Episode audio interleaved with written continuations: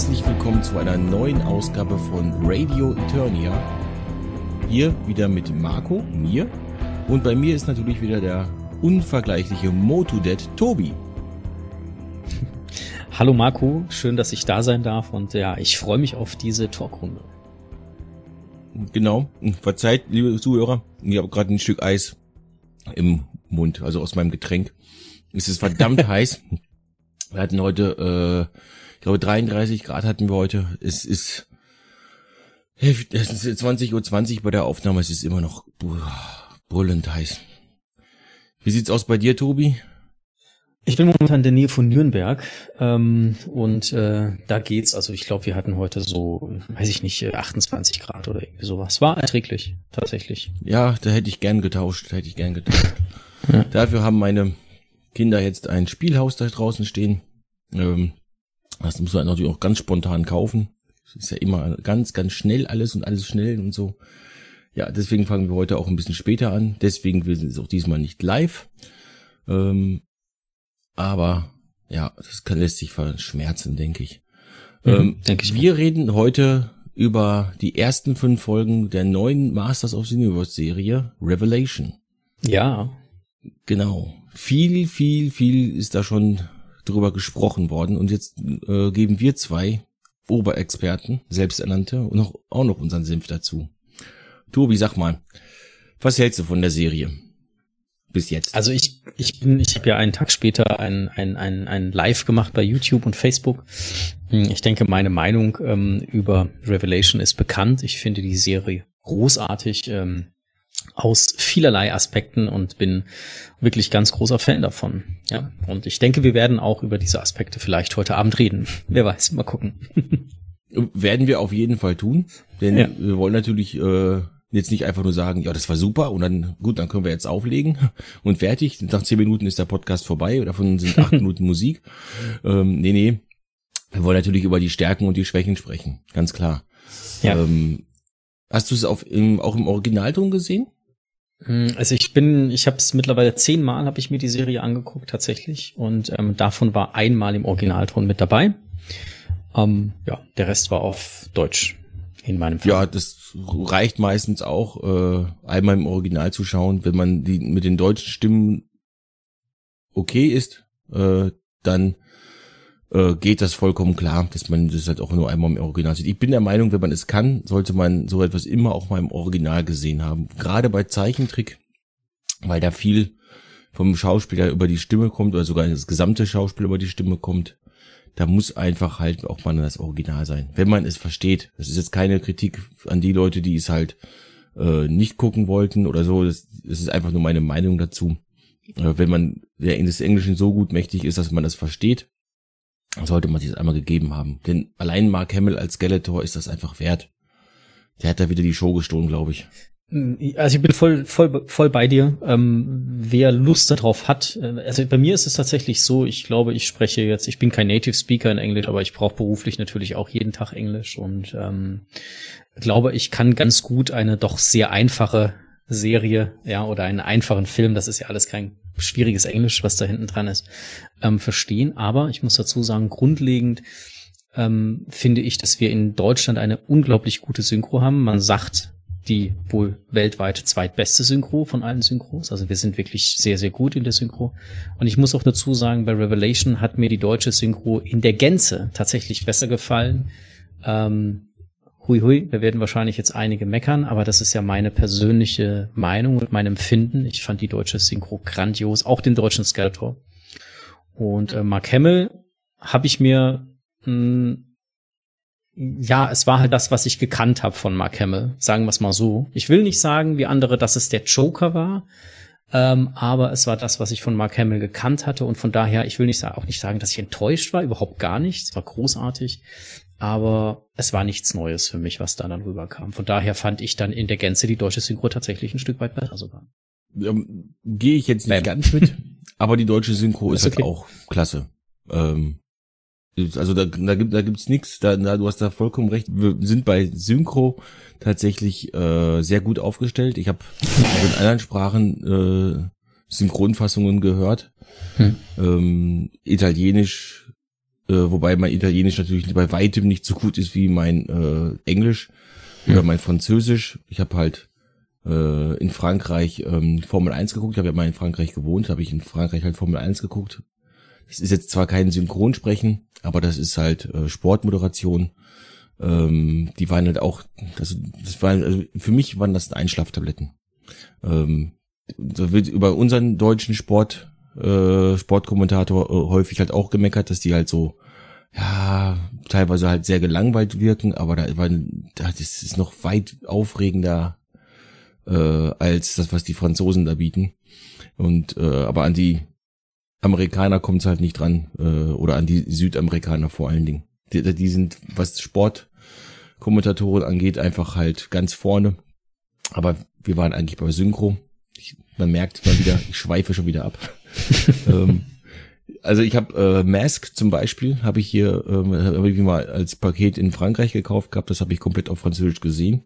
Ich dachte, mhm. ich kann mein Französisch damit verbessern. Nee, habe ich kein Stück getan. Äh, weil mir die Synchrofassung halt schon nach drei Folgen oder so habe ich gesagt, nee, also das geht gar nicht. Die Sprecher klingen ja total lustlos.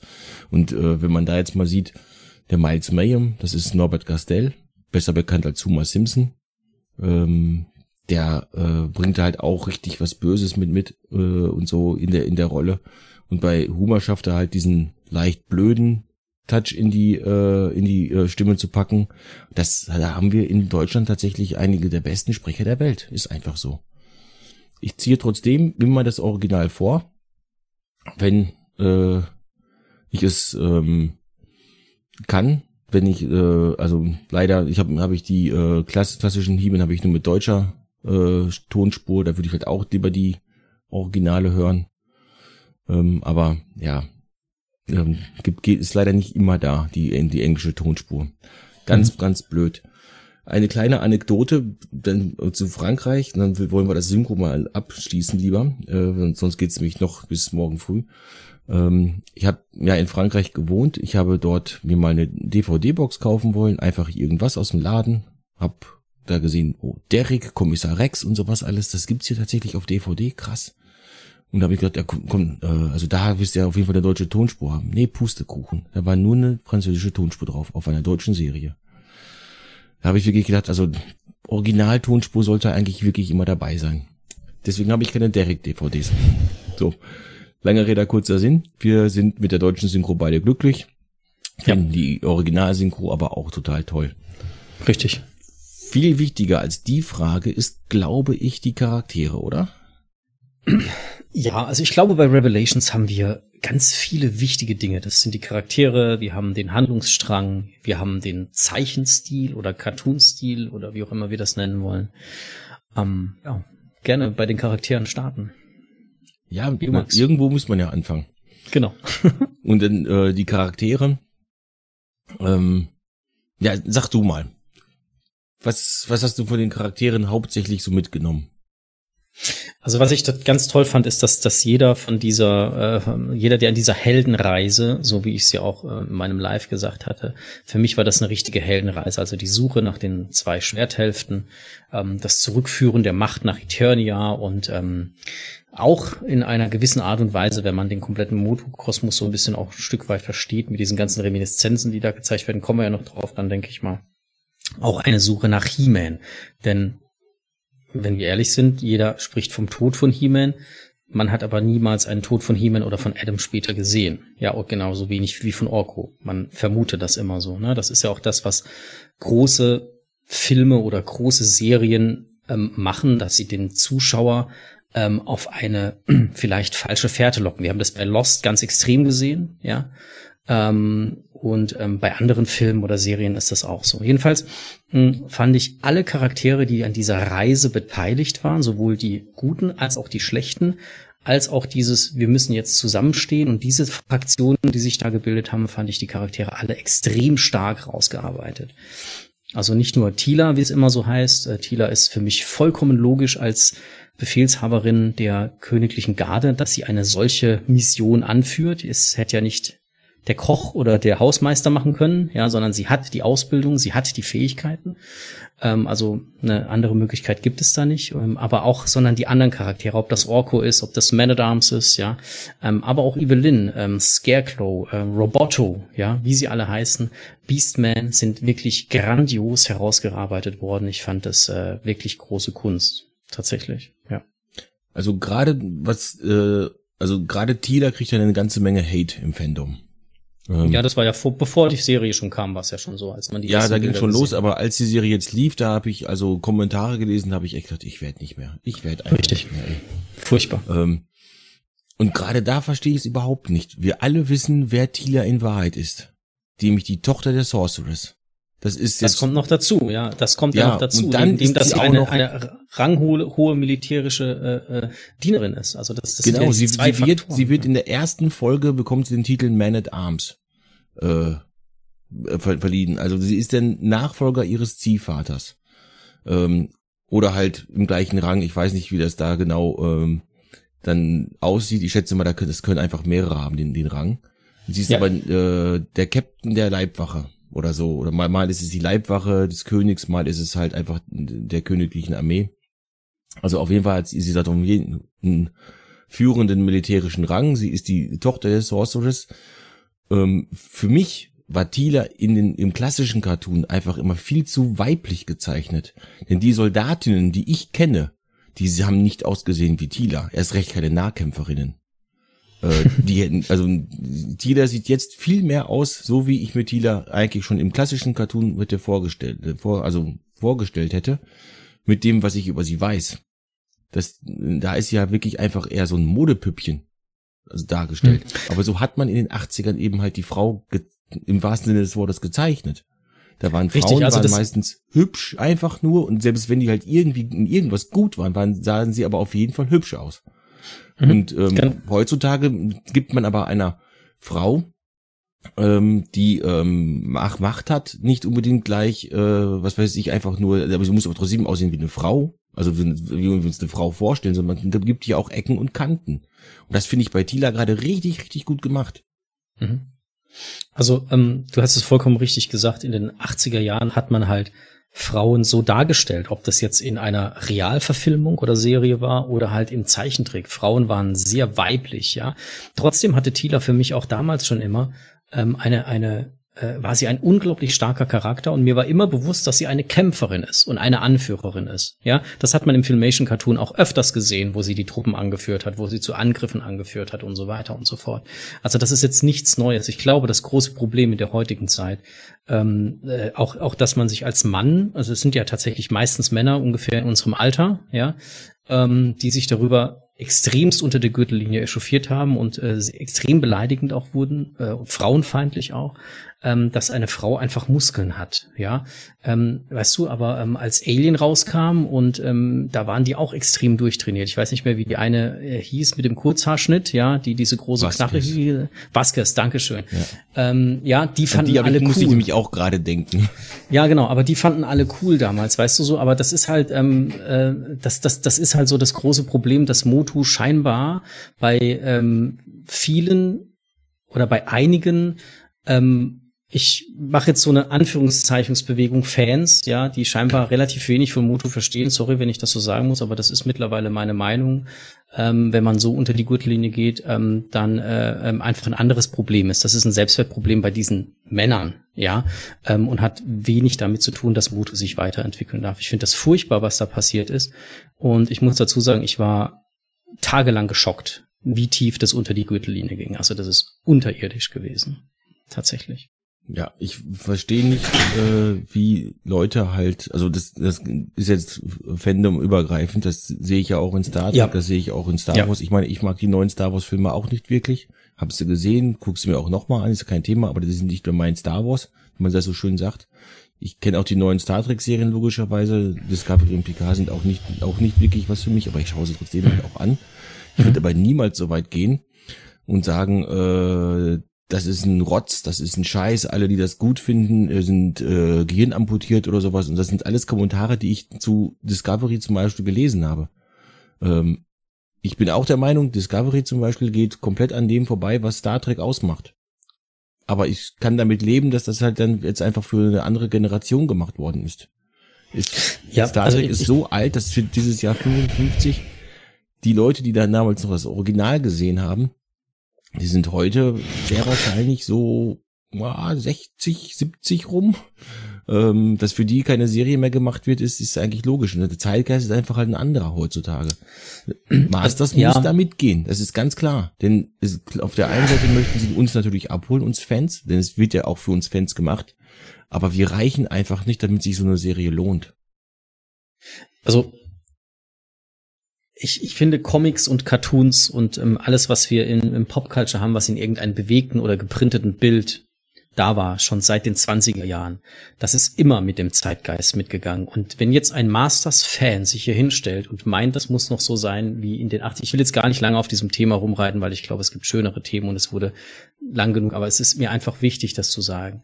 Vor Masters of the Universe Revelation hat der größte Großteil der Fans auf den Filmation Cartoon geschimpft ja, wie schlecht der doch sei und wie billig der gemacht wurde und es wurde alles kopiert und und bla und uh, das ist mir damals schon aus den Ohren rausgekommen. Jetzt, wo Revelation da ist, wird der in den Himmel gehoben und da siehst du, dass es einfach kein Standing von den Leuten gibt. Ich habe überhaupt kein Problem damit, wenn irgendjemand irgendwas bei Motu nicht gefällt. Tatsächlich gefallen mir ganz viele Dinge bei Motu nicht, was ich auch nicht sammle oder so, ja, weil es einfach nicht meinem Geschmack entspricht. Ähm, und ähm, das ist völlig in Ordnung. Das Problem ist aber, dass die, äh, dass es eine eine Gruppe von von von ja, ich sag jetzt mal Fans gibt, ja, ähm, ähm, oder Menschen, also in allen Bereichen, wie du gesagt hast, die sich als Fan bezeichnen, die einfach ähm, äh, scheinbar ihre eigenen Probleme ähm, daraus kanalisieren. Und ich, das kann man natürlich machen, ja. Ähm, es bringt aber halt weder denen nichts, weil wenn du Frust irgendwie raus ins Internet kackst, Entschuldigung, wenn ich so sagen muss, du nimmst diesen Frust einfach immer mit, ja, und lässt es halt nicht los. Und ähm, das Ding ist, ich hätte mir so sehr gewünscht, dass, dass es eine, eine konstruktive ähm, Streitkultur gibt, ja, und eine Diskussionskultur äh, im Fandom, aber das ist ja das, was man vor zwei Jahren schon vermutet hat, dass das nicht passieren wird, weil man die Erfahrungen halt schon bei Star Trek und Star Wars und äh, wie sie alle heißen, schon gemacht hat und es war naheliegend, dass das bei Motu halt auch so ist. So ist es leider mal. Es, ja, es hätte Punkt. mich überrascht, wenn wir tatsächlich eine vernünftige Diskussion darüber, was gut ist, was schlecht ist. Äh, und, äh, es gibt auch Kritik logischerweise am Revelations Cartoon, auch auch von mir aus. Äh, ja, völlig in Ordnung. Da werden wir noch, werden wir noch zu, werden wir noch zu kommen. Geht nämlich hauptsächlich um die Charaktere. Mhm. Ähm, was hältst du denn von Andra? Ja, ähm, meinst du jetzt als, als im, im Cartoon oder grundlegend, ähm, also Andra ist ja bekannt, das ist ja ein bekannter Charakter, ja, den gibt es ja schon länger, ist jetzt auch genau wie Skelegott oder so, das sind jetzt alles keine neuen Charaktere. Mm, und ich fand sie sehr spannend, wie sie in die Serie eingebaut wurde, weil vorher ähm, in, in der Moto-Geschichte, nenne ich es mal, hatte ja Andra jetzt nicht unbedingt so die große Bedeutung, dass man jetzt in Revelation damit gerechnet hätte, dass Andra wirklich eine der ich sag mal, begleitend. Denn Antra ist ja eher so der Sidekick, der aber meiner Meinung nach eine unglaublich wichtige Aufgabe erfüllt. Kevin Smith hat es ja dann in der sechsten Folge auch noch mal erklärt, ja, beziehungsweise sogar die Schauspielerin äh, oder die Sprecherin von Antra, mir fällt jetzt blöderweise der Name nicht ein, ähm, dass sie tatsächlich auch diese Aufgabe hat, Menschen, die jetzt vielleicht nicht wissen, wer Hero ist. Also mal ganz ehrlich, wir als Kinder kannten keinen Hero, weil dieses Figur gab es nicht. Das kennst du nur, wenn du wirklich ein Fan bist und dich mit Mutu ein bisschen auseinandergesetzt hast, ja. Ähm, einfach zu sagen so, hey, das ist der große Held, ja. Und ähm, dann weißt du zwar immer noch nicht genau, was der so gemacht hat, aber du weißt, der ist in den Analogen von oder in den in den in den Eingeweiden von Mutu äh, fest verankert. Und diese Aufgabe hat Andra, glaube ich, ganz gut gemacht und Manchmal war sie mir ein bisschen zu trüber, muss ich dazu sagen, einfach so von den Sätzen, das waren aber zwei, drei Sätze. Ansonsten fand ich sie als, wie soll ich sagen, als, als in der Vergangenheit eher weniger zentralen Charakter fand ich sie gut in die Serie eingebracht. Hat mir gefallen. Ja, dem stimme ich vollkommen zu. Also ich bin da auch ganz ehrlich, ich kannte andere vorher nicht. Ähm, dafür muss man halt wirklich tief in der Materie stecken. Ich meine, die kamen nur in, in ein paar Comics vor. Ähm, und ja, ähm, sie wird ja dafür kritisiert, dass sie so präsent ist. Ja, aber sie ist ja eben diejenige, die eben die Geschichte quasi erzählt. Ähm, die hat keine Ahnung von dem Motoversum und deswegen erklärt man ihr das und damit erklärt man es uns, so wie du es gesagt hast. Das, da gab es auch einen äh, Fachbegriff für in, im Film. Ähm, Habe ich leider wieder schon wieder vergessen. Tausend Sachen nachgeschlagen äh, und so und jetzt ähm, ja, weil das ist nämlich auch eine ganz normal, das ist ein ganz normales Stilmittel. Ähm, Richtig. Ähm, dass das so einen ähm, Charakter halt gibt, der äh, dem quasi die Geschichte erzählt wird, damit äh, dem Zuhörer, dem Zuschauer oder dem Leser halt. Also es gibt es also nicht nur in Zeichentrick oder Realfilmen, es gibt es auch sonst überall. Ähm, ihr habt bestimmt alle schon mal irgendwie einen Film gesehen oder sowas halt, wo ähm, irgendwelche Sachen irgendwem erklärt werden. Ich mir fällt jetzt als erstes Highlander ein. Ähm, da, mhm. da erklärt der Ramirez äh, dem Conor McLeod, so läuft das hier bei uns ab. Und damit erklärt er es auch uns. Und wir genau. wussten danach, nachdem Conor McLeod wusste, dass er unsterblich ist, aber sein Kopf eben halt äh, die Schwachstelle ist, ähm, wussten auch wir, dass geköpft werden doof ist für einen Highlander oder für einen Unsterblichen. Und aber äh, komplett erfüllt. Alles, was, was, äh, was, wofür er da ist. Ramirez war nicht dafür da, dass er ein paar gute Sprüche gerissen hat, sondern um uns die Geschichte zu erzählen. Mhm. Oder besser gesagt, den Background zu erzählen. Und das ist gerade bei Charakteren wie Hero ist das ja natürlich auch verdammt wichtig. Oder auch King Grayskull. Äh, mhm. King Grayskull kam, soweit ich weiß, gar nicht im klassischen Cartoon vor. Ich glaube, im Cartoon gab es ihn dann wirklich halt erst in, in der 2000X-Reihe. Aber mhm. die 2000X-Reihe hat genauso Lack bekommen von den Fans. Genau für die gleichen Sachen äh, bekommt, wie jetzt Revelation bekommt, äh, hat 2000X äh, Lack bekommen von den Fans und die wird jetzt aber super gelobt auch wieder. Ja, und das war also ja das genau das, das, das, das ist, es ist, ja. das ist halt genau diese, diese Charaktere, die dann auf Preturnia waren, ja. Du sagst das King Grayskull, ja. Also keiner der ähm, in den 80er Jahren sich mit Masters als Kind beschäftigt hat und dann nicht mehr und jetzt vielleicht letztes Jahr durch die Pandemie, weil er viel Zeit hatte, seine Spielsachen wieder bei den Eltern gefunden hat, wie es ja vielleicht vielen so ging, ja, oder auch nicht. Letztes Jahr ist ja viel passiert, ähm, auch mit diesen ganzen Gruppen äh, in, in, in verschiedenen sozialen Medien. Mm, äh, der, der, der hatte mit, mit King Grayskull oder auch mit, mit Hero oder mit, äh, mit Kuda, also das ist ja noch viel extremer, ja, oder, oder wie sie alle heißen, oder Tyrantisaurus oder Bionatops, ja, wo King Grayskull drauf geritten ist. Das sind Sachen, die kennst du nicht aus der Kindheit. So. Das heißt also, du musst dich irgendwie so ein bisschen damit, und das, dafür ist ähm, ähm, Antra, also nicht nur meiner Meinung, ich meine, das ist ja kein Geheimnis, das wurde ja vom Produktionsteam und von den Schauspielern gesagt, ist Antra, finde ich, sehr charmant und manchmal, wie gesagt, zwei, dreimal fand ich so ein bisschen drüber, aber hey, ähm, so ist das nun mal. Das gehört dann halt auch dazu. Das ist dann halt auch das, wo ich sage, ähm, Motu darf sich da auch weiterentwickeln. Ja, und Motu hat sich 40 Jahre, fast 40 Jahre nicht weiterentwickelt. Marco, sind wir ganz ehrlich, das, was wir die letzten 40 Jahre hatten, also vom Ursprung, Minicomics, ähm, ähm, ähm Filmation, dann haben wir 2000X gehabt, dann haben wir, ähm, da wurden, da hat sich Moto auch nicht weiterentwickelt. Es wurden einfach nur ein paar Origins tiefer erzählt. Moto hat sich tatsächlich auch in, bei den Classics, da wurden auch Origins tiefer einfach erzählt und Verbindungen gesponnen, ja, wer mit wem vielleicht verwandt ist oder so. Da gibt's ja diese Ahnentafel, also so als Poster, ja, ähm, wer mit wem verwandt ist und wie die, die Blutlinien, nenne ich es jetzt mal, gehen. Ähm, das wurde alles, aber Moto an sich hat sich nie weiterentwickelt. Man hat immer nur die Charaktere und die Zusammenhänge tiefer erzählt. Und jetzt sind wir das erste Mal da dran, wo sich Motu wirklich in der Geschichte weiterentwickelt. Vorher war es immer, Skeletor stürmt auf Castle Grayskull und will Castle Grayskull einnehmen und He-Man schmeißt irgendwelche Steine oder keine Ahnung und dann haut er wieder ab. Mehr war es nicht. Tatsächlich. Und jetzt ändert sich das Ganze und dass das für vielleicht den ein oder anderen ein Problem ist, hey, möchte ich gar niemandem absprechen. Überhaupt nicht.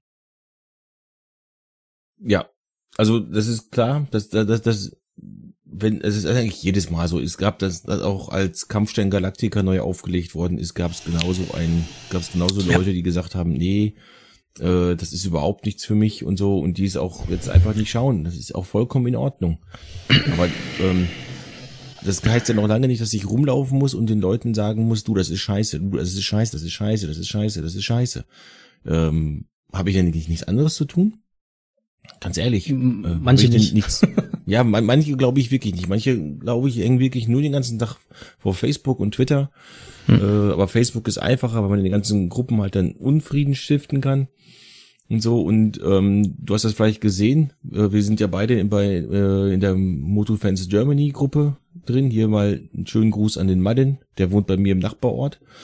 Äh, und alle, alle anderen Admins und Mitglieder natürlich. Ich hoffe, ihr hört das hier alle fleißig immer. Ähm, der, der, der Stefan hat da ein Ding äh, gepostet, wie viele Kommentare da wirklich halt gegen die Gemeinschaftsstandards von Facebook verstoßen. Und das ist, mhm. das ist eigentlich ganz schön schwer, dagegen zu verstoßen. Ja, das, ja, das ist schon ja. heftig, was da teilweise ja. rumkommt.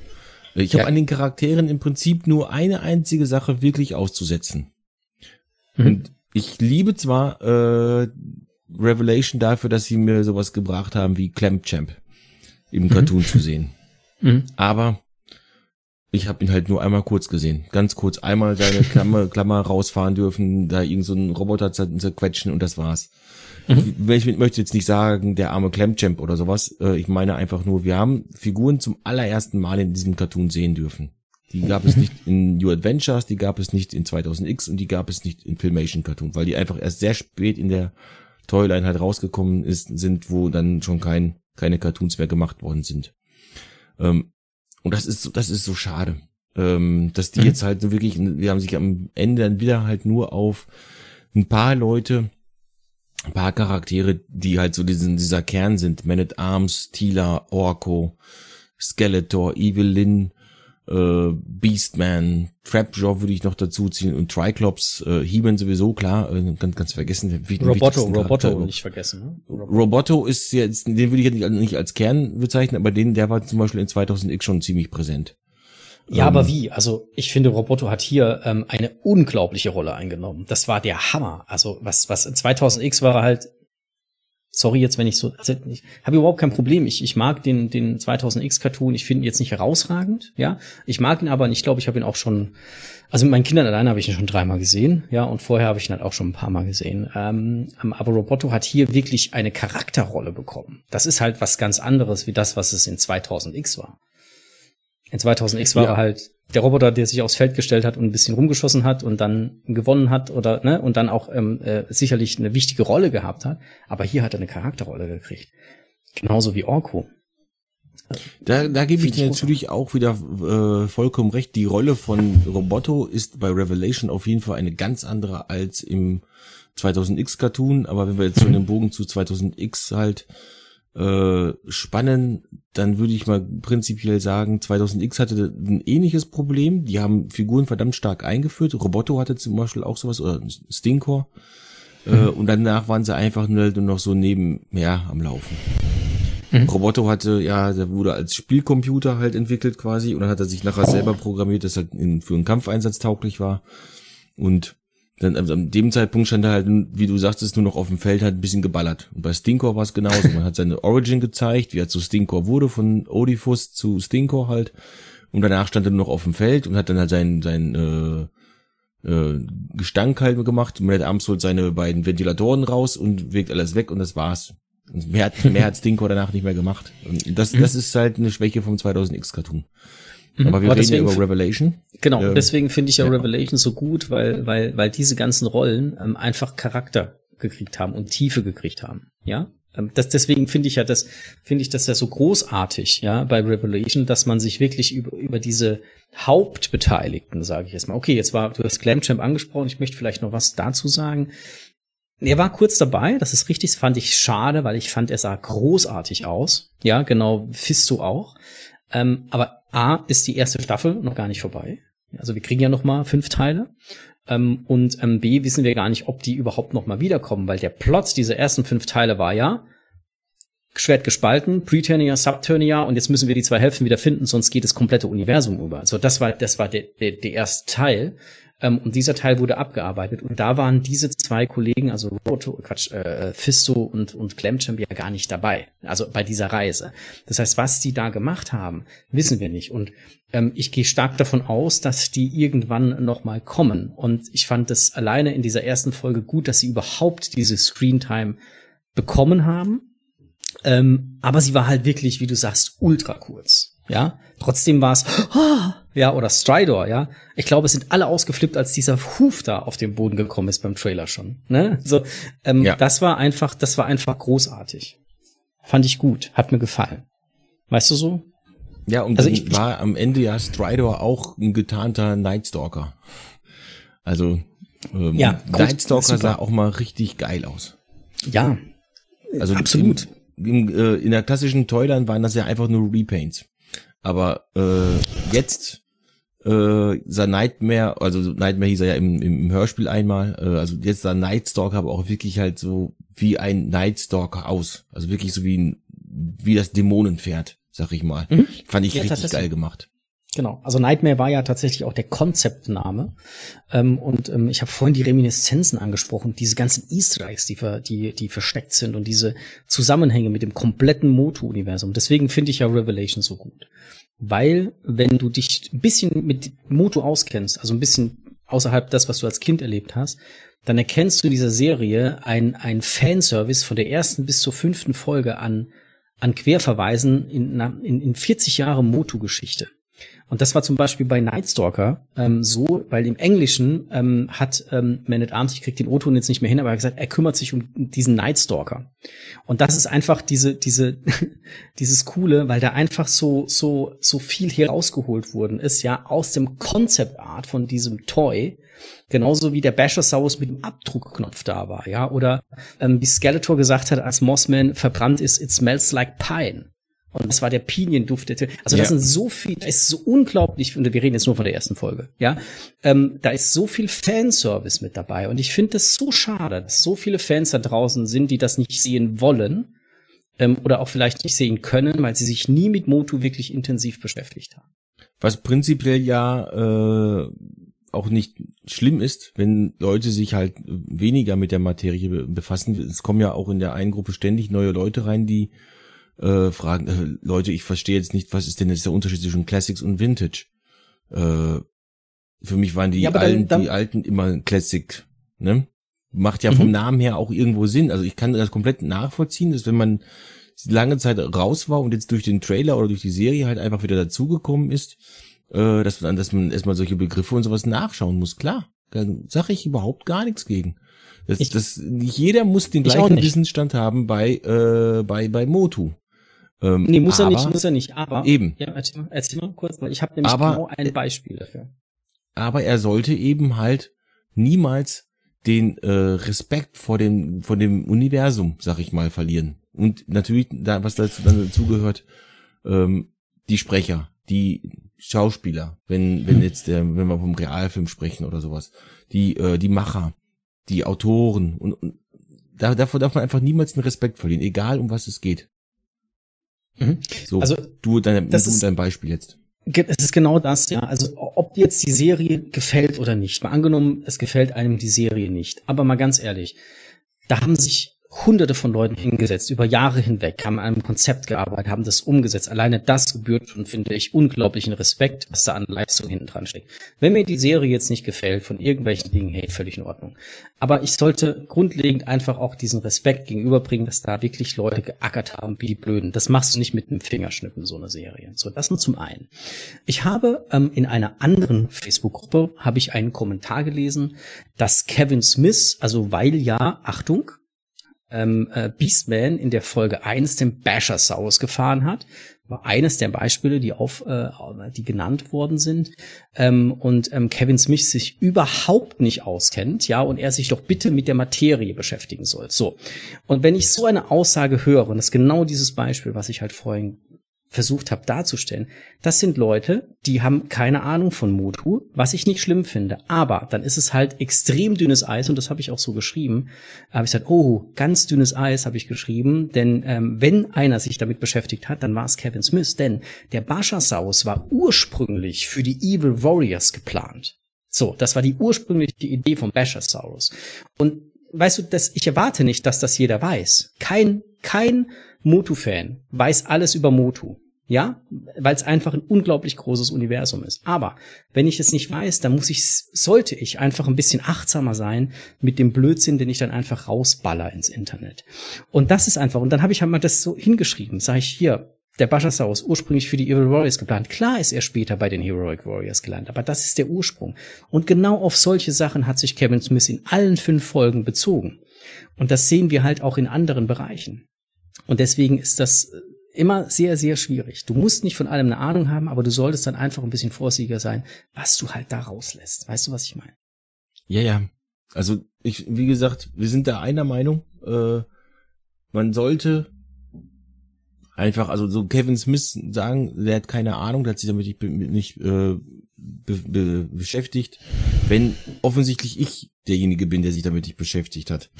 aber das weiß er ja nicht, wusste er nicht. Scheinbar das wusste er nicht. Das ist ja auch, ist ja auch, auch kein Ding. Aber ich würde zum Beispiel, äh, ich würde einfach allein aus meiner äh, Erfahrung mit Motu, ähm, ich gehe davon aus, dass alle, äh, die heute Fan sind, alle die Hörspiele gehört haben und zwar rauf und runter. Äh, mhm. Vielleicht nicht als Kind, aber äh, irgendwann. Die gibt's alle auf YouTube zu finden, sehr wahrscheinlich illegal, aber da, die hat garantiert jeder schon mal da gehört.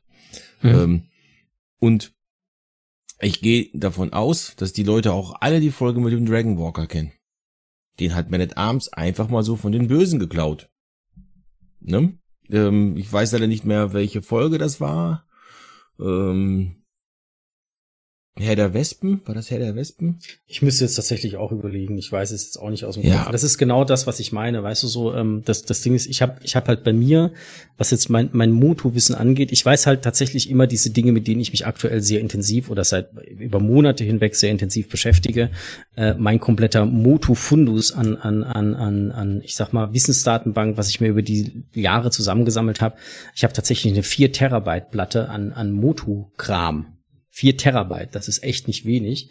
Und ähm, da muss ich selber auch manchmal nachgucken. Weißt du, wenn, wenn, wenn ich mit irgendwas, was, was ich mal für sechs Jahren irgendwie mal, wo ich mich mal intensiv beschäftigt habe und seitdem nicht mehr, dann habe ich das auch nicht mehr aus dem Schirm, da muss ich das bisschen rauskramen.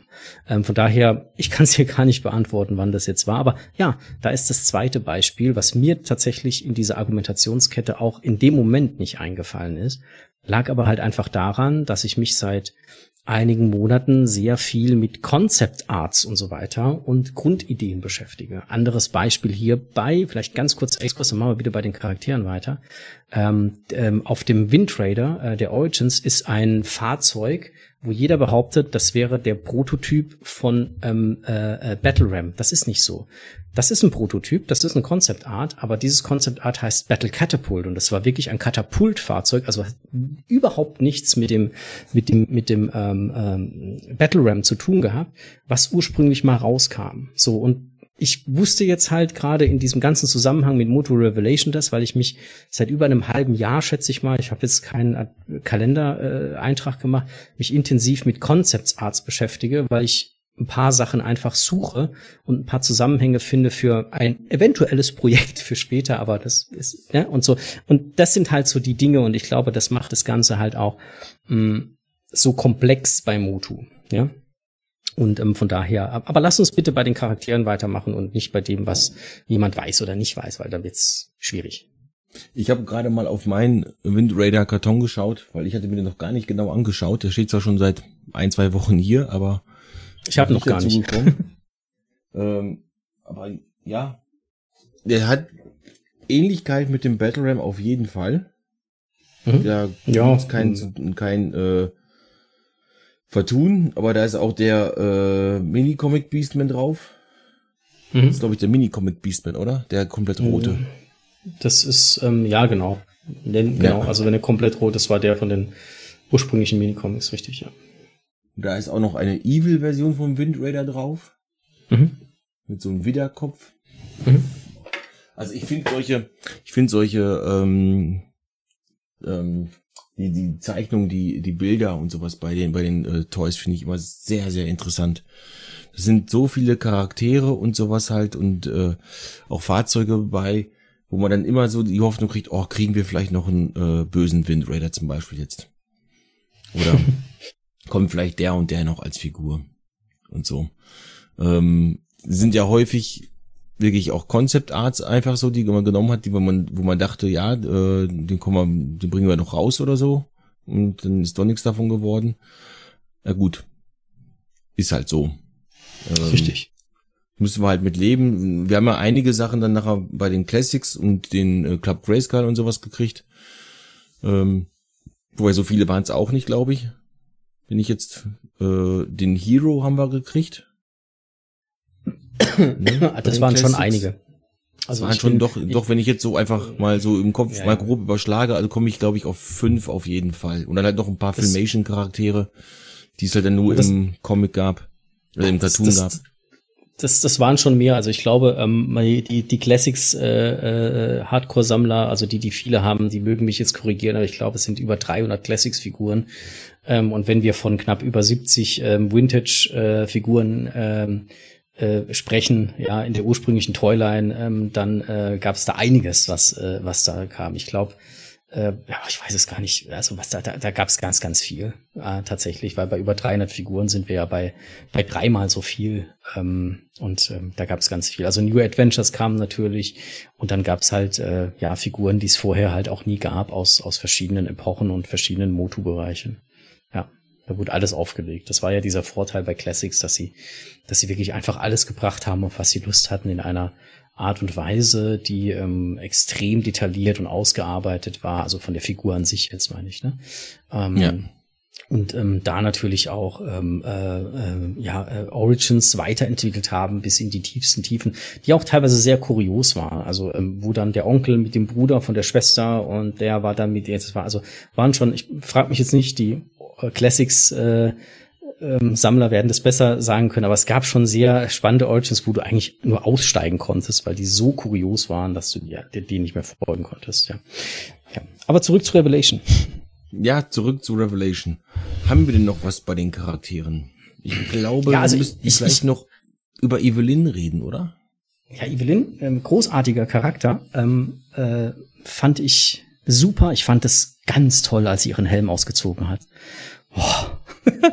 ich fand sie wirklich großartig. Also ich fand sie super genial. Es war eine Evelyn, die die die ähm, äh, auch ganz viel Emotionen gezeigt hat, ja, also wurde die, die also alle Charaktere, ja auch selbst Roboto, äh, haben ja extrem viele menschliche Züge gehabt. Und bei Evelyn war es wirklich so dieses, ähm, wenn wir jetzt nicht zusammenhalten, also allein das Source, sie um Hilfe gebeten hat, ja, da sieht man, ähm, wie, wie, wie, wie schlecht oder wie, wie schwierig es um Eternia und das komplette Universum stand. Und Evelyn war halt auch eine Magierin.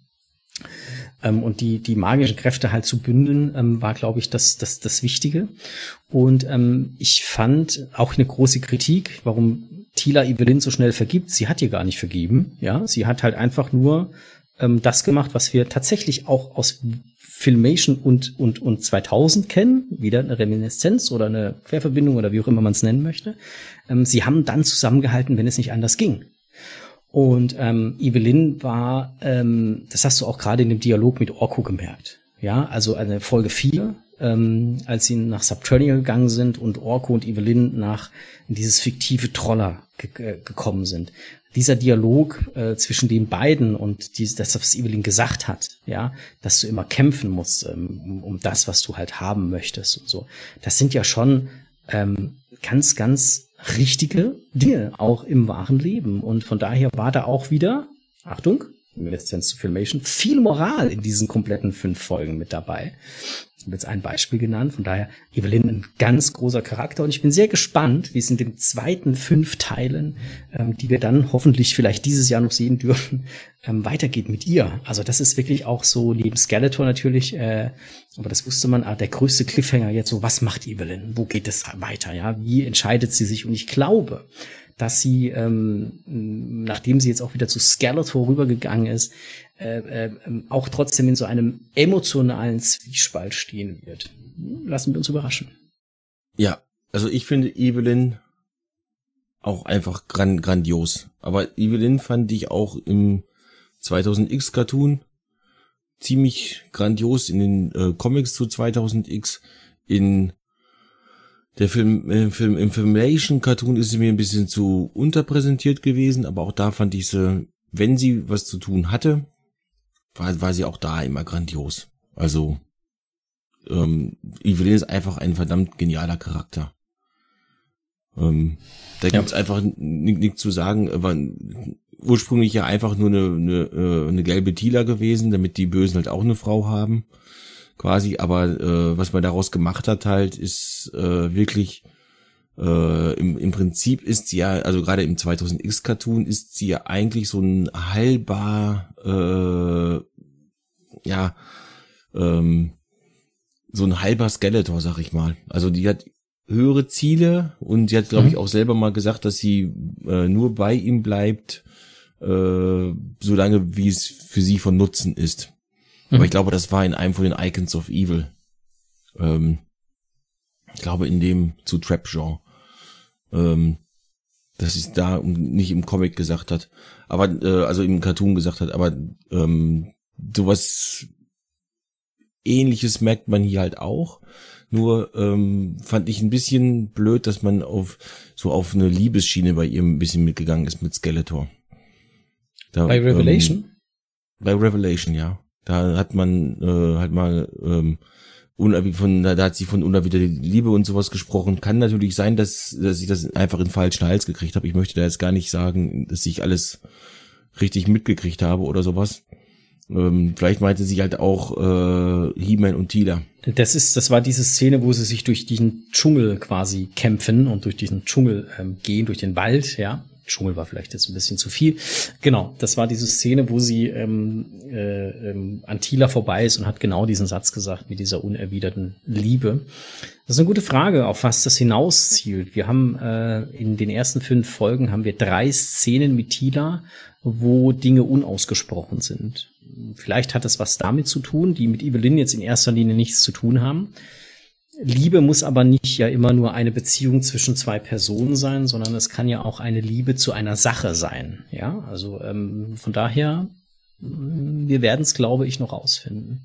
Ja, natürlich. Ähm, ich bin am meisten gespannt, ob Tila ihr Schicksal erfährt. Denn man hat es jetzt schon ein paar Mal versucht, ihr zu sagen. Ja, aber ich, das, das wird sie. Also ich glaube, der, der, ähm, ich, ich glaube, dass ähm, die, die Zeichen äh, gerade in Subternia ähm, so stark dafür standen, dass Tila definitiv ihr Schicksal erfährt. Sie hat das Schicksal von He-Man, also Prince Adam und He-Man erfahren. Mm, und das ist ja genau das, diese Offenbarung.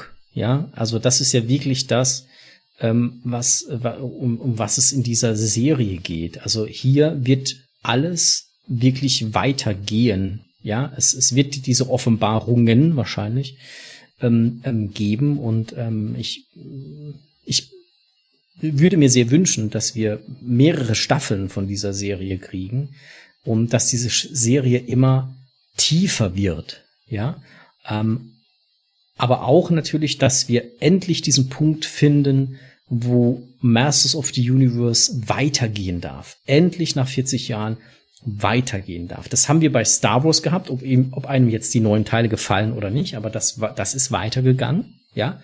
Ähm, und ich glaube, beim Motu ist es an der Zeit, dass wir weitergehen, weil wir können nicht ewig diesen Kampf Skeletor auf Castle Grayskull und He-Man wirft einen Stein und dann rennen sie wieder weg ähm, spielen. Das wird langweilig. Ich glaube aber auch, dass He-Man noch da ist. Er war ja tatsächlich auch die ganze Zeit in den ersten fünf Folgen da, wenn man genau hingehört hat und geguckt hat. Meiner Meinung nach, nur meiner Meinung. Ähm, von daher gehe ich davon aus, dass im zweiten Teil ähm, der nächsten fünf Folgen ähm, Tila mh, mm, ja zumindest mal also wenn sie es nicht ganz erfährt, ja, was ihr Schicksal ist, dann wird sie zumindest dahin geführt. Und wenn das so ist, dann wissen wir, dass da auf alle Fälle noch eine weitere Staffel kommt. Also ich gehe davon aus, dass wir noch eine zweite Staffel kriegen. Ähm, ich wünsche es mir. also ich gehe einfach mal davon aus. Netflix ist ja. normalerweise äh, immer so mit drei Staffeln dabei. Klar, es gibt auch andere Beispiele und so, aber ich glaube schon, dass Revelation ähm, gehypt genug ist, dass da noch eine zweite Staffel kommt. Ähm, auf alle Fälle auf, auf jeden Fall drei, ja. Also ähm, wir kriegen äh, auf jeden Fall eine äh, zweite Hälfte und ja, es war wenig He-Man drin in den ersten fünf Folgen. Jetzt ist er wieder weg. Also manche sagen, er ist gestorben, aber da gibt's halt keinen Beleg für, keinen Beweis für. Ähm, er war halt einfach weg. Und deswegen, ich gehe davon aus, wir kriegen halt diese zweiten fünf Folgen. Dort kommt Timon zurück, wird ein bisschen aufräumen, Skelegott besiegen und Tila erfährt ihr Schicksal und das ist der Cliffhanger. So, so ungefähr. Und dann mhm. vielleicht baut man noch irgendwas ein, dass dann Hordak kommt oder so. Das fände ich richtig mhm. cool. Also ähm, wenn Tila der Cliffhanger wäre, fände ich das gut. Das, das könnte auch tatsächlich zu einem Abschluss dienen. Ja, also äh, dass man dann endlich weiß, okay, jetzt hat Tila ihr Schicksal erfüllt. Ähm, es wäre natürlich toller, wenn es ein Cliffhanger wäre. Keine Frage. Ich glaube, da sind wir uns einig. Ich habe auch schon ähm, darüber nachgedacht, ob He-Man, ähm, also Adam ist, ist nicht, also wir haben Adam nicht sterben sehen, wir haben Orko auch nicht sterben sehen. Äh, ähm, es gibt so verschiedene Theorien. Ähm, Skelegot ist ja jetzt tatsächlich der Master of the Universe. Es gibt keine höhere Macht wie Skeletor, ja, ähm, momentan, nachdem er ähm, die Macht von Grayskull angerufen hat. Und jetzt haben wir, und das ist auch so ein bisschen Motu-Geschichte, ähm, ähm, Eternia, also das Playset Eternia. Ja, ähm, Eternia ähm, hat ja immer die Macht besessen, in andere Zeiten zu reisen. Das war von eh, seit eh, eh und je war das äh, möglich über Eternia. Jetzt sind sie in Revelation, in der fünften Folge sind sie über den Grayskull Tower, sind sie dann quasi zurück nach Eternia gereist, wo dann noch gesagt wurde, so ja, du kannst da nicht mehr zurückkommen. Okay. Das haben wir dahingestellt. Es gibt eine Theorie von mir, dass aufgrund der Stärke von Skeletor, also Adam hat überlebt, ähm, wird vielleicht von der Sorceress gerettet oder war vielleicht gar nicht so stark verwundet, dass er irgendwie durch magische Kräfte geheilt werden musste. Vielleicht rettet ihn auch Evelyn noch mal heimlich oder irgendwie sowas. Ich weiß es nicht.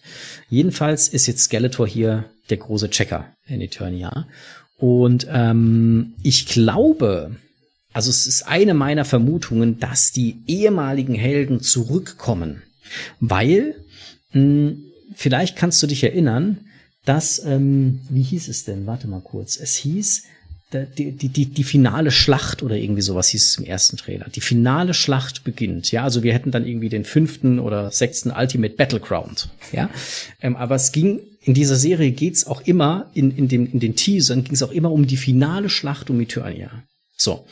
Und jetzt haben wir diesen unglaublich mächtigen Skeletor. Und ich glaube, dass es He-Man alleine nur sehr schwer haben könnte, gegen diesen unglaublich starken Skeletor anzukommen. Vor allem die Frage ist, wie verwandelt er sich wieder in He-Man? Hm, müssen wir mal sehen. Aber ich habe eine Theorie, dass vielleicht, vielleicht die, ähm, die alten Helden alle gemeinsam wieder nach Eternia zurückkommen. Dass das funktioniert, haben wir gesehen.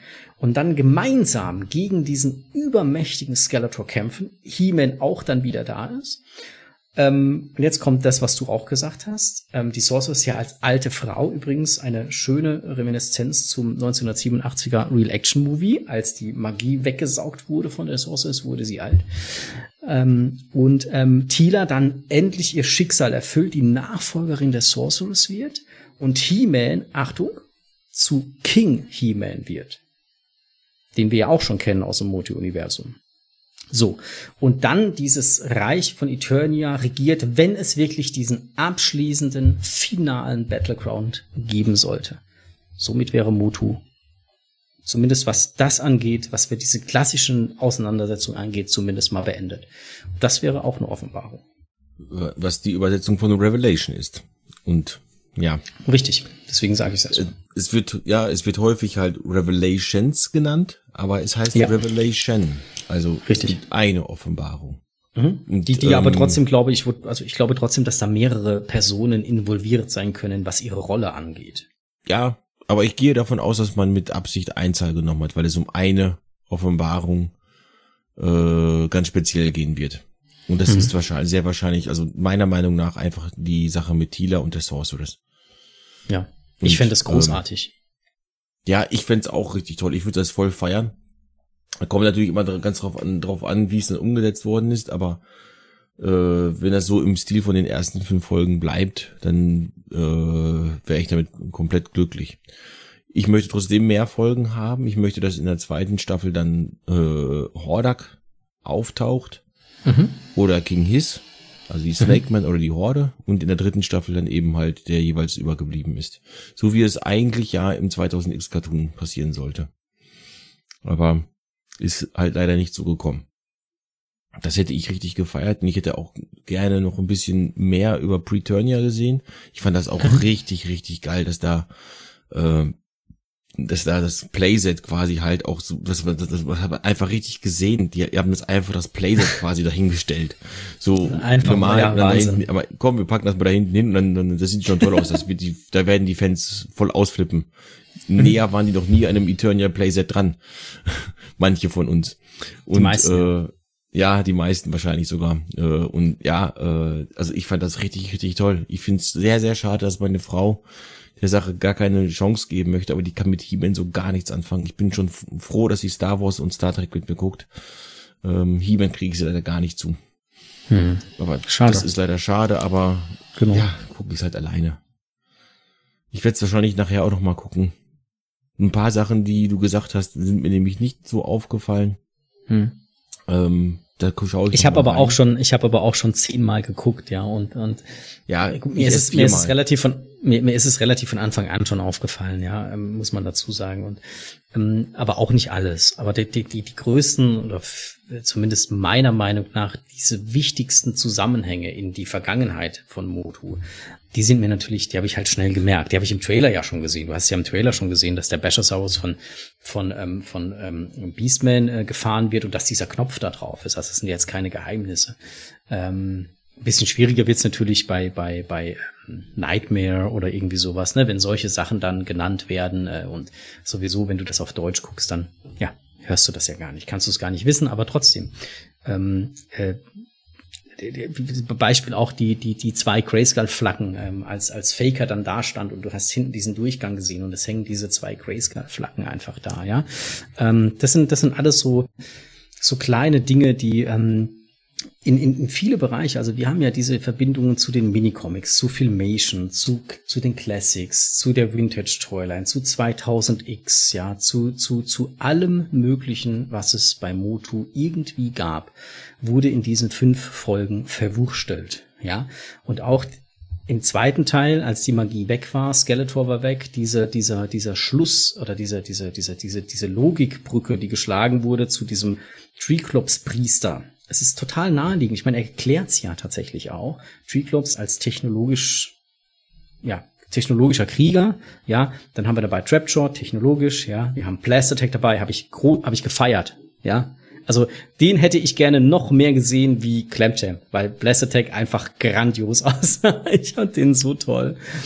Und ähm, ja, und das sind, das sind ähm, alles so Dinge, die für mich logisch sind. Und dass, dass Evelyn natürlich der Macht näher ist als Hexe oder Zauberin, genauso wie Beastman, der telepathische Fähigkeiten hat, ist ja auch sehr logisch. Ja, und ähm, wenn der Hauptprotagonist der Bösen weg ist und die nicht mehr in seine Knechtschaft bringt, also ne, sein Gefolge, ähm, dann ist es ja logisch, dass irgendwie sich andere Fraktionen bilden. Das sind gesellschaftstypische Entwicklungen, die wir auch in unserem realen, unserem realen Leben haben.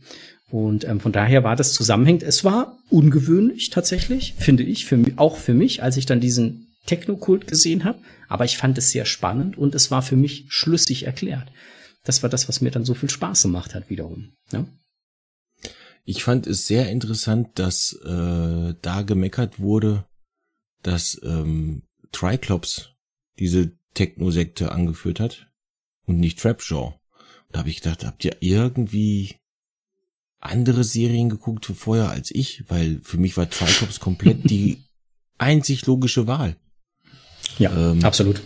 Der war ja, äh, also es geht, geht im Prinzip nicht anders. Trapjaw steht natürlich mehr für Technik als Triclops, weil er eben halt, ja, ja, kann man nicht anders nennen, ist ein Cyborg halt. Ne? Der ist hat äh, Prothesen noch und nöcher und sowas. Deswegen ist er der Inbegriff der Technik, ganz klar. Aber Triclops ist wurde immer als Waffenschmied des Bösen quasi gezeigt. Ich glaube, in den Hörspielen wird Trapjaw einmal so be be bezeichnet, aber dann heißt es auch oft der Leibwächter Skeletors. Äh, die Hörspiele sind ja leider nicht in sich äh, schlüssig immer, aber ähm, trotzdem wurde da halt, äh, glaube ich, einmal gesagt, dass Trapjaw tatsächlich der Waffenschmied ist. Und ansonsten wurde darüber gar nicht gesprochen, hat Skeletor meistens die Sachen gebaut irgendwelche Maschinen und sowas. Und äh, Triclops wurde aber 2000X auf jeden Fall äh, als der ja, Bauherr von Snake Mountain quasi genannt. Äh, In der egal, was Skeletor Folge haben wollte, zack, da bau mir das und fertig. Ja, in, in, in der ersten Folge des Filmations Cartoons, als die Sorceress in die Motu-Welt einführt, ja, am Anfang, diese zwei Minuten ungefähr sind das.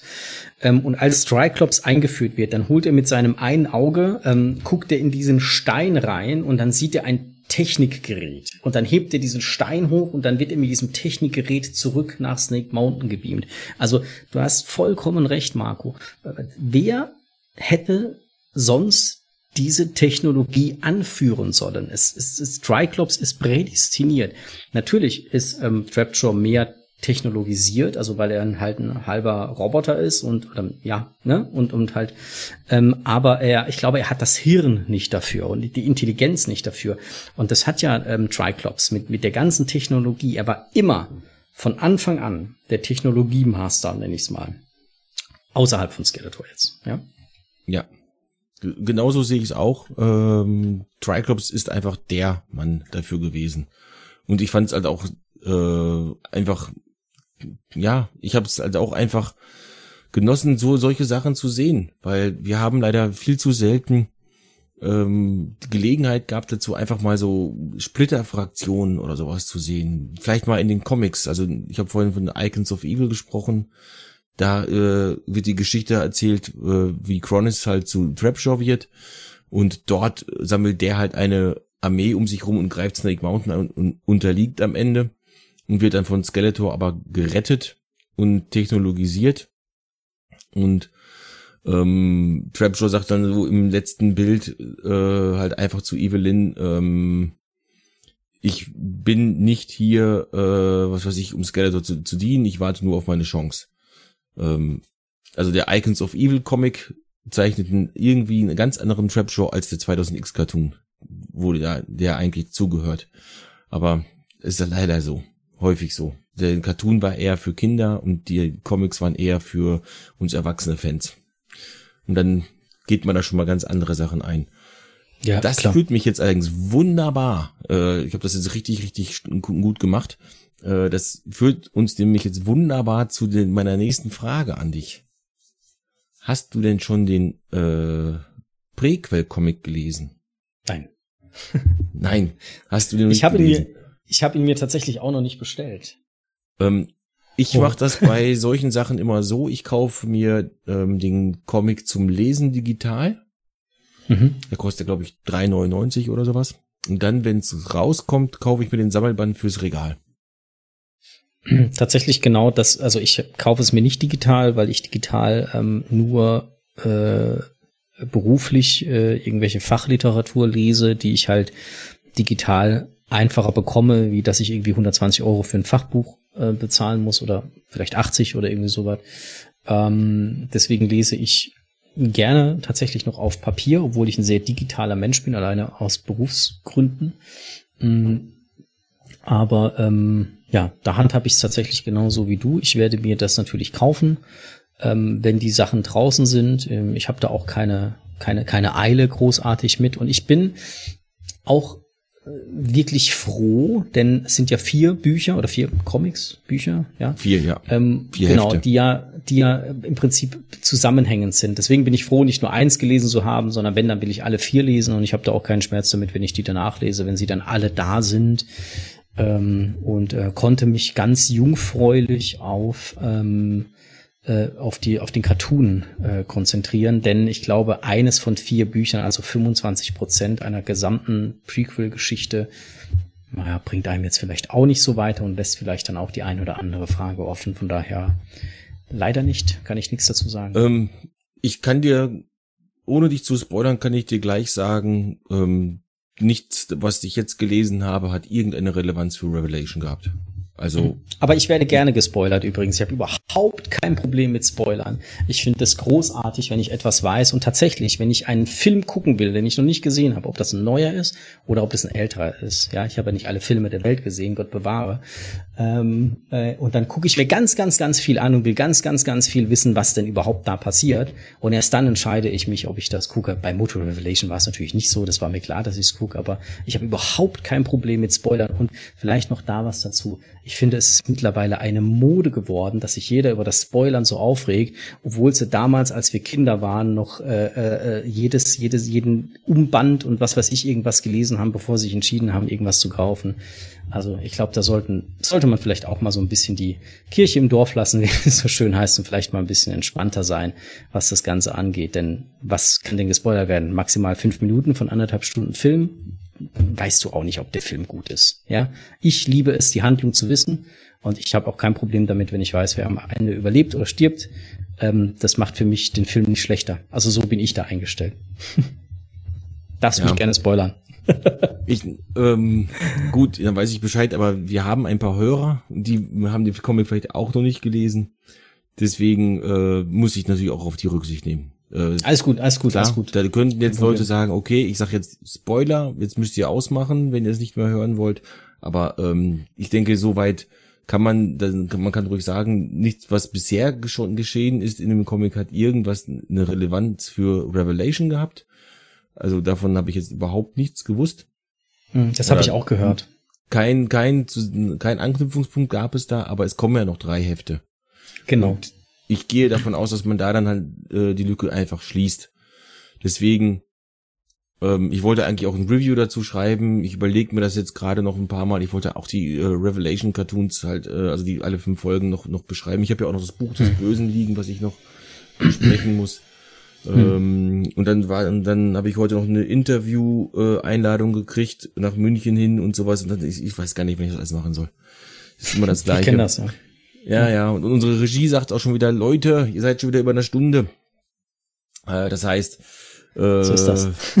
ja, so ist das leider. Wir haben jetzt eine, eine Menge halt auch leider über 2000X und äh, Classics und so Toys und sowas gesprochen, aber das ist halt normal, man, weil man kann He-Man und die Masters of the Universe halt einfach nicht nur jetzt als Momentaufnahme betrachten, was jetzt gerade ist. Ja. Wenn ich jetzt nur ja, die äh, Origins-Figur von He-Man äh, nehmen würde zum Beispiel oder nur darüber reden würde, müsste ich automatisch Vergleiche ziehen zu der Classics-Figur, zu der New Adventures-Figur vielleicht sogar. Äh, wobei ja gut, die weniger. Aber zu ja. der Vintage-Figur natürlich auf jeden Fall. Mhm. Denn darum geht es ja. Die heißen nicht ohne, ohne Grund Origins. Ähm, mhm. Aber ja, so das sind einfach so Sachen, die die gehören dazu. Man, man kann es halt einfach nicht für sich einzeln betrachten. Es recht nicht, wenn ich am dabei bin. Mhm. Ähm, so, was würdest du denn sagen äh, von zehn? Wie viel gibst du der Serie? oh, da werde ich bestimmt gleich wieder als Fanboy betitelt, aber ich gebe der Serie tatsächlich zehn Punkte. Das ist einfach, einfach, weil ich, weil ich, äh, wie ich es vorhin schon gesagt habe, diese in dieser Serie, in diesen fünf Teilen, und ich gehe davon aus, dass es in den nächsten Teilen genauso weitergeht, da wird so viel von 40 Jahren oder fast ja 40, sagen wir mal 40 Jahren Motogeschichte reingepackt an an allem möglichen Easter Eggs oder nenn es wie du willst. Ähm, das ist für mich nicht nur eine Serie, sondern das ist für mich wirklich Kunst, was da geschaffen wurde von diesem gesamten Team und das waren ja hunderte von Leute. Ähm, und dafür bin ich sehr sehr dankbar und deswegen freue ich mich auch, wenn die Serie weitergeht. Ich wäre aber auch dankbar, wenn es vielleicht blöderweise nur zehn Folgen gibt, denn die Serie hat mich emotional komplett gekickt, sie hat mich erwartungsmäßig äh, komplett gekickt, sie hat meine, meine, meine Freude ähm, ähm, gesteigert. Und vor allem macht sie eines, sie bringt für mich die großartigste Toyline, das großartigste Franchise, ähm, ein ganz, ganz großes und vor allem auch wichtiges Stück meiner Meinung nach weiter. Und von daher kriegt diese Serie zehn Punkte von mir.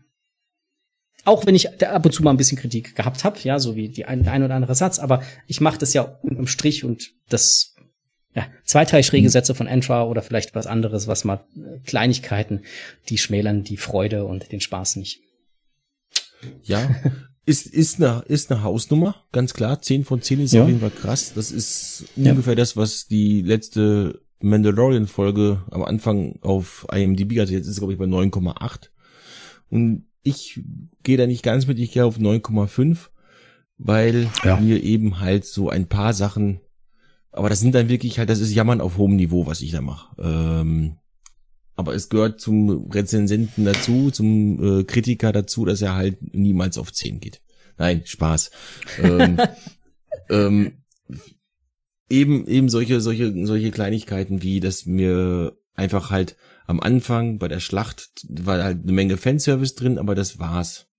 Ähm, das, das, das war für mich einfach zu wenig. Das war ein bisschen zu viel mit meinen Gefühlen gespielt. Ähm, das ist aber verdammt schwierig als, äh, als Fan, als langjähriger Fan so etwas sehr neutral zu be betrachten. Deswegen drücke ich mich eigentlich auch um diese Reviews von der Serie. Mhm. Weil es fällt mir verdammt schwer, denn äh, ich müsste als Rezensent eigentlich sagen, hey, pass mal auf, die ist technisch top, die ist so top und sowas, aber wenn man halt das und das nicht kennt, dann versteht man die das nicht so gut.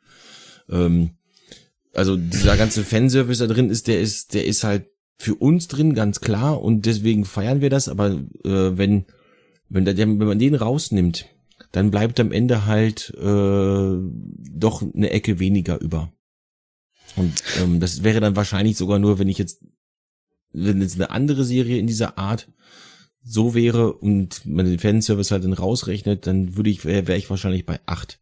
Und das ist dann eben der, der, der Punkt, den ich dann halt ab, also dieser halbe Punkt, den ich halt abziehe, weil ähm, die Geschichte mir zu einfach gestrickt ist. Aber die Geschichte, die Geschichte, die Geschichte ist doch tatsächlich, die Geschichte ist die, der absolute Ursprung von Masters of the Universe, was wir hier sehen. Die zweigeteilte, das, das, das zweigeteilte äh, äh, äh, Schwert der Macht. Das ist der absolute Ursprung von Masters of the Universe. Und ähm, äh, besser geht's doch tatsächlich gar nicht. Das heißt, das, was wir in, in, in Filmation, das, was wir in, in, in äh, 2000X, das, was wir äh, in, in, in keiner anderen Serie, außer im absoluten Ursprung, im ersten Jahr von Masters of the Universe gesehen haben, das ist jetzt wieder da. Ähm, von daher ist diese Story doch großartig. Jetzt mal von diesen ganzen äh, äh, äh, Nightmare-Geschichten und Tralala und Blups dahin, ja, das, ist, das sind, das sind, äh, das sind so die Topics auf der Sahnetorte. Aber das, das ist doch das. Als ich das erste Bild der zweigeteilten Schwerter gesehen habe, bin ich fast dezent ausgeflippt, weil ich sage, okay, jetzt sind wir genau da, wo wir in 40 Jahre Moto-Geschichte nie wieder hingekommen sind. Das finde ich, das, also weißt du, was ich meine? Ja, ich, ich verstehe vollkommen, was du meinst und ich gehe da vollkommen mit. Aber aus meiner Sicht als Kritiker oder als Redakteur ist es eben so, dass diese Geschichte nur funktioniert, wenn du dich da eigentlich auskennst. Weil dieses zweigeteilte Schwert, klar, das ist, das ist auch so für sich genommen eine sehr coole Geschichte. Aber mhm. die funktioniert erst richtig, wenn du dich mit He-Man auskennst. Dafür musst du nicht den Filmation-Cartoon gesehen haben. Dafür musst du richtig beim Moto dich auskennen ich gehe davon aus, dass die meisten von uns äh, Fans, heutigen Fans halt wissen, dass es ursprünglich geplant war, dass es zwei Schwerthälften gibt und so weiter und die eine ist in Grayskull, die andere hat Skeletor irgendwann mal erreicht, äh, erobert, so wie es in den Taschenbüchern halt auch war. Das waren ja diese italienischen Comic-Strips da, die es dann bei den äh, im Buch der Giganten von Retrofabrik halt alle auch gesammelt gibt. Ähm, ja, das, ich, ich gehe davon aus, dass, dass die meisten Fans das heutzutage wissen, ganz klar. Aber der Zuschauer, für den ich solche Reviews schreibe, der weiß sowas eventuell nicht. Beim Durchsetzen. Aber dann, dann okay, okay, das, das, das mag das sein. Ist kein, das, das ist eine Serie, die funktioniert wirklich nur für Fans. Und deswegen ziehe ich diesen halben, das ist ja nur ein halber Punkt, ziehe ich diesen halben Punkt halt ab weil sie aber, eben nur mit aber, für aber, Fans funktioniert. Äh, äh, äh, eine Frage, ich finde, jetzt machen wir noch mal fünf Minuten oder so, je nachdem, weil ja, ich finde okay. das ganz, ganz wichtig. Du hast vorhin The Mandalorian die letzte Folge angesprochen, ja? Bei Mandalorian die letzte Folge, da siehst du diese Reminiszenz zu den ersten drei, also Episode vier, fünf und sechs, ja? Die siehst du, ich meine, sorry, Luke kommt mit seinem X-Wing da reingeflogen und dann steht er da, da bläst es dir das Hirn weg, da siehst du das, ja? Und das ist tatsächlich äh, auch genau für die alten Fans. Das ist nicht für die 15, 18, 20-Jährigen, die Star Wars irgendwann mal vor ein paar Jahren kennengelernt haben, die kennen Luke höchstwahrscheinlich nicht. Ja, genauso wenig wie die, die jetzt zu Master of the Universe kommen, was wahrscheinlich in dem Alter relativ geringer ist, weil Star Wars einfach viel mehr in den Medien oder wie auch immer ich es nennen will, äh, äh, sind, ja. Aber das ist genau das Gleiche. Nur, dass bei äh, Mandalorian, ich, ich habe die Serie gefressen. Ja, ich habe Life-Size-Kruge mir von, von Sideshow dann bestellt und so. Ich habe ja auch einiges an Star Wars Collectibles, so ist es ja nicht. Ähm, und ähm, ich fand das groß, ich saß mit Tränen in den Augen, ja, ähm, bei der letzten saß, saß ich da. Ich fand, das hat mich voll weggebeamt, ja. Aber der Unterschied zwischen ähm, der letzten Folge von Mandalorian war, dass du es halt plakativ voll auf die Brille geknallt gekriegt hast. Und die Kunst, deswegen habe ich vorhin von Kunst gesprochen, dass die Kunst bei Masters of the Universe darin bestand, dass es von der ersten bis zur letzten Folge äh, in, in gefühlt jeder zweiten Minute oder sagen wir mal jeder fünften Minute, ja, diese diese Reminiszenzen und Verbindungen und und all das, was da war, so da war, dass du es auf den ersten Blick nicht gesehen hast. Und das ist genau das, was ich als Kunst bezeichne, wenn du es schaffst, als Künstler, der Gemälde malt oder als Regisseur oder als, oder als, als Musiker oder sonst irgendwas, etwas reinzupacken, was du auf den ersten Moment nicht siehst, wo du dich also wirklich mit diesem Werk beschäftigen musst, dann ist das ganz, ganz große und tief, tiefe und, und, und extrem lang entwickelte, ein entwickeltes Werk.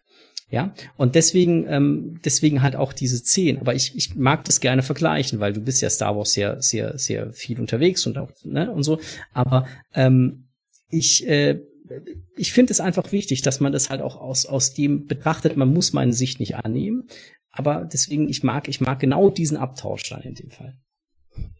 Ich kann dich auch äh, komplett da verstehen und ich finde diese, das ja auch eine der Stärken ähm, eben dieser Serie. Mhm. Ähm, der Vergleich mit Mandalorian funktioniert ja nicht so ganz, weil Mandalorian halt auch ohne Hintergrundwissen der Welt funktioniert. Meine aber Frau nicht bei Luke, Mandalorian aber nicht, nicht, nicht bei Luke, nicht, wenn nicht, er am Schluss kommt. Das ist eine Szene. Äh, ganz, das ganz, ganz ist die Szene der ganzen Stadt, der ganzen, der ganzen Serie. Also mal ganz ehrlich, Mandalorian gipfelt im Erscheinen von Luke ähm, als als großer Jedi-Meister. Also äh, jetzt, ich meine, die die Serie ist großartig, ja. Jede Folge ist ist ist fantastisch, aber diese Serie nimmt doch ihren absoluten Höhepunkt in den letzten paar Minuten. Und wenn der Aufzug zugeht und er mit Grogu da runterfährt oder hoch runter, weiß ich gar nicht wohin fährt, ja, ähm, äh, zum zum X-Wing höchstwahrscheinlich wieder zurück, dann sitzt du einfach nur da und denkst, oh Gott, bin ich überhaupt noch am Leben? Darin gipfelt genau diese Serie. So. Und deswegen hat diese, diese eine Folge auch, äh, also am Anfang zehn Punkte gehabt. Ich weiß nicht, wo sie jetzt steht. Ich müsste es nachschauen. Aber ich meine, das letzte Mal, als ich geschaut habe, war sie bei 9,8. Ähm, ja, was immer noch eine der bestbewertesten äh, ja, Episoden ja. überhaupt auf äh, IMDb wäre. Mhm. Ähm, aber äh, das ist halt eine Folge einer kompletten Serie und das äh, geht, geht nur, nur um eine einzige ähm, Szene am Ende. Natürlich ist das der Höhepunkt, ganz klar. Das ist, äh, danach kommt ja jetzt auch erstmal kein Mandalorian mehr. Es kommt das Book of Boba Fett erstmal. Mhm, und, und, und so weiter. Und, ähm, aber es, äh, es ist natürlich der Höhepunkt und es gipfelt darin, ganz klar. Und dann natürlich verstehst du das auch nur, wenn du Luke kennst. Aber Luke ist sehr wahrscheinlich bei neueren Leuten schon bekannt, weil die neueren Leute sind wahrscheinlich mit Erwachen der Macht gekommen. Und da ist er am Ende drin. Und äh, in letzten Jedi ist er auch dabei. Das, dass der da nicht gleich, gleich aussieht. Also ich hoffe mal, dass die meisten Star Wars Fans, die jetzt erst mit äh, Episode 7 dazugekommen sind, sich auch die anderen Teile angeschaut haben. Das ähm, hoffe ich auch. Das, das hoffe ich einfach, weil so viel ja. Respekt müsste man haben. Äh, genauso wie ich hoffe, dass die Star Trek-Fans, die mit dem elften Teil, mit dem Reboot, mit dem Soft-Reboot da halt gekommen sind, äh, dass auch die sich die äh, klassischen zehn Filme wenigstens angeschaut haben. Ähm, die sind nicht ganz so actionreich und nicht ganz so viele Lensflares, aber ähm, sie sind auch gut, falls ihr das so nicht getan habt. Hm. Ähm, ja, aber ähm, was das funktioniert halt tatsächlich, klar, diese, diese Unrise da, um die ganzen, äh, die tiefer gehenden Geschichten mit Hero und sowas zu erklären und sowas alles klar. So gut muss man sich damit nicht auskennen, aber trotzdem musst du dich mit Mostu auskennen damit mhm, diese komplette ja. Geschichte einfach funktioniert. Mit Skeletor Stimmt, ja. und Evelyn und mit der Sorceress und mit der Steeler, die Schwester davon, äh, die Tochter von der Sorceress. Eigentlich musst du das alles wissen, damit diese Geschichte aufgeht. Deswegen Mhm. heißt es ja auch, das ist eine Fortsetzung zum Filmation-Cartoon. Wobei ich sagen würde, es ist eine Fortsetzung von Filmation und 2000X. Ähm, deswegen wurde es auch so angekündigt. Es ist eine Fortsetzung. Ähm, Aber das ist, das deswegen- ist, ne, na, naja, das wurde nie Ne? so angekündigt. Das ist eine absolute Fehlinterpretation. Kevin Smith oder das komplette Team hat nie gesagt, es, es, es, es, es, es fängt nach, nach Filmation an. Filmation hatte nie eine stringente Storyline. Niemals. Du hast jede Serie von vorne irgendwie einen eigenen Mini-Plot gehabt, ja, wenn überhaupt man das so nennen kann. So, ähm, das Ding war, was gesagt wurde, ist, dass der Stil, also du aufgenommen wurde, ja, und das muss man mal ganz ehrlich sagen. 2000X hat einen komplett anderen Masterstil äh, inter, ähm, ja, hinterlegt, ja, der der gut war, der funktioniert hat für die damalige Zeit. Ähm, aber der Stil wurde aufgenommen und und und das war einfach. Du hast eine Castle Grayskull als Castle Grayskull im alten Stil erkannt. Natürlich war sie modernisiert. Es war niemals die Rede davon. Never ever dass äh, irgendjemand von den Verantwortlichen gesagt hat, es geht direkt bei Filmation weiter. Das war eine Fehlinterpretation von irgendwelchen Fans, würde ich es mal sagen, oder irgendwelchen Medienschaffenden, ähm, die das einfach so gesagt haben. Das war niemals so geplant, sondern es sollte im Stile der alten, du, also die Tila sieht ja schon in einem neuen Stil nochmal, aber du erkennst die Tila, du hast die Tila im 2000X war eine komplett andere Tila, ja, ähm, und da, da, darum ging es. Es ging niemals um einen Anschluss an Filmation, weil da hättest du niemals anschließen können, weil es überhaupt keine Storyline gab. Gab's nicht. Null. Ja.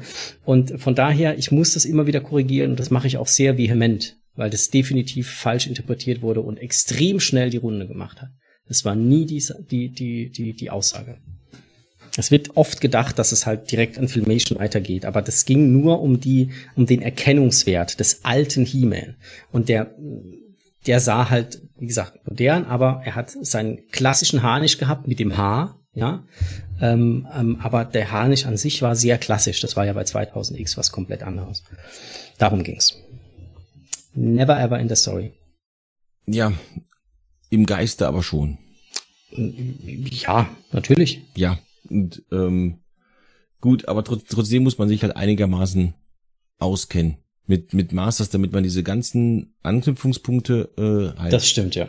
äh, Ja, ja, klar. absolut. sieht und da, dadurch geht die Story halt auch erst richtig auf. Und das ist der halbe Punkt, den ich halt da abziehe. Als Mhm. nicht Masters Experte muss man dafür nicht sein. Als Ex Experte, der sich richtig in der Materie auskennt, der äh, hat natürlich richtig viel Spaß damit. Äh, aber wenn ich so gar keine Berührungspunkte damit habe, ich kann nachher mal den Test machen mit meiner Frau. Wir gucken uns die erste Folge an.